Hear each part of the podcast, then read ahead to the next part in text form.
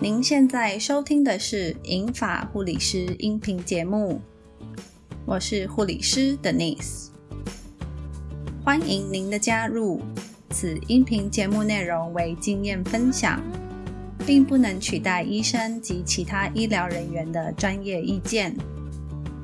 如果您的家人出现了健康状况或有医疗相关问题，请寻求专业及时就医治疗。让我们一起开始探索银发族的生活照顾吧。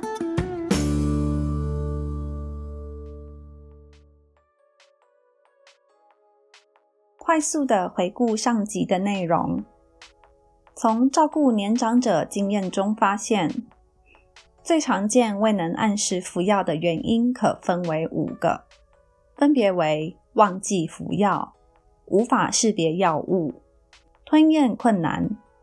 副作用的不适，用药观念的错误。上集节目内容已分享了前面四个常见的状况及建议办法。若您是今天才加入，欢迎您回到上集内容，了解更多如何增加老年人服药顺从性。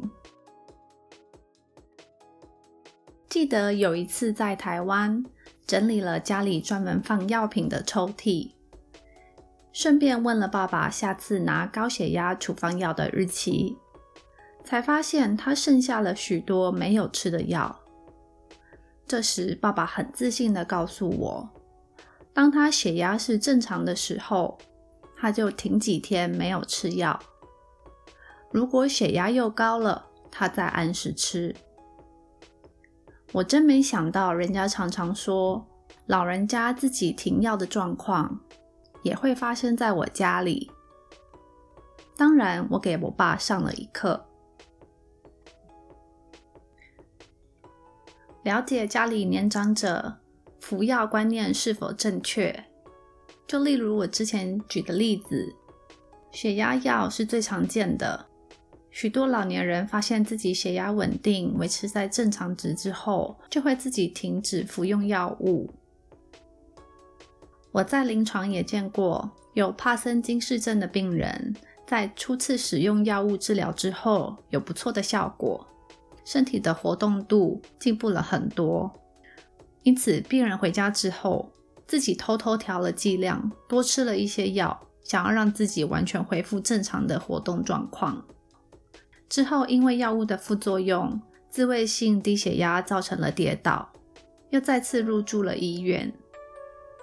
因此，要在这里特别叮咛有慢性疾病的年长者们：现在生活中确实有许多实际的案例，是不靠药物，透过好的生活习惯，借由饮食和运动来控制，像是高血脂、高血压、糖尿病这些慢性疾病。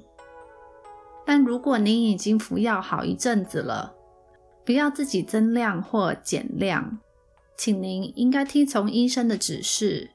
要医生停药才可以停。临床上我们也见过采取渐进式、减少剂量、慢慢减量的方式，让身体适应，最后达到停药。建议家中的同住者或照顾者多观察或协助老年人的用药习惯，借由检查老年人的药物药袋。可以了解服药的状况，并查看药物的保存期限。从剩余的药量也可以知道是不是有过度服用或是没有服用的状况。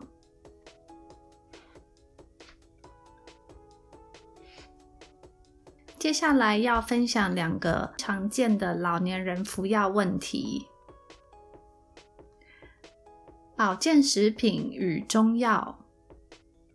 如果家里的老年人有在服用中药或保健品，像是鱼油、钙片、Q10、红曲、人参等等，非常建议您告知医生或询问药师，是否可以跟您正在服用的慢性药物一起服用。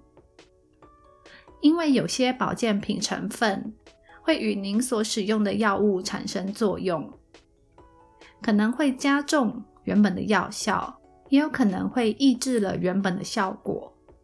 最常见的澳洲保健品鱼油，在许多中老年人有心脏科用药，或是有使用一些抗凝血的药物，若同时服用鱼油，这可能会加成了抗凝血的效果，而增加了出血的危险性。另外，也要提醒您，大多数的保健品、中药、药物是透过肝脏或肾脏来代谢的。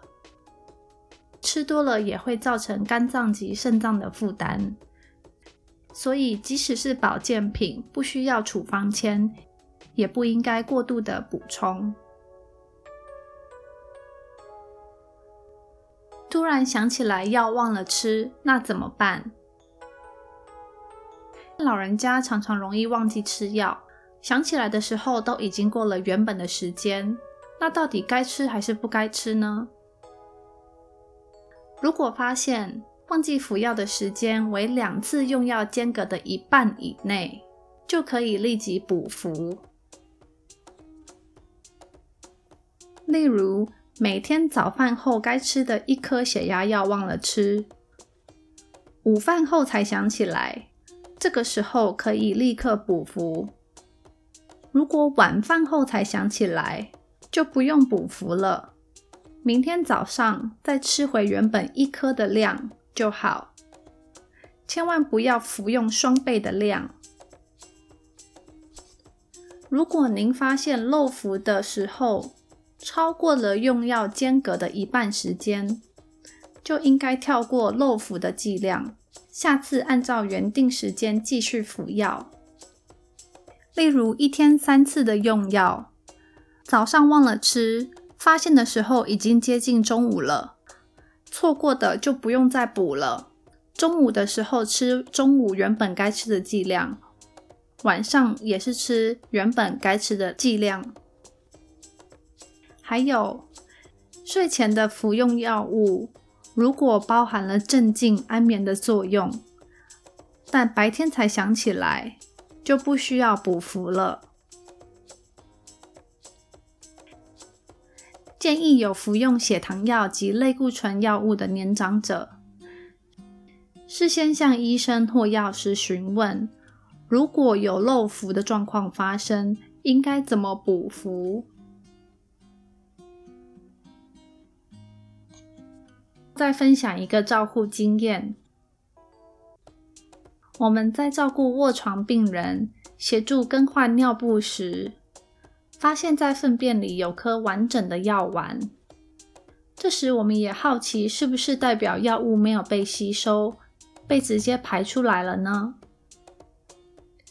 经过与药师询问之后，了解有些口服药物的设计是控制释放剂型。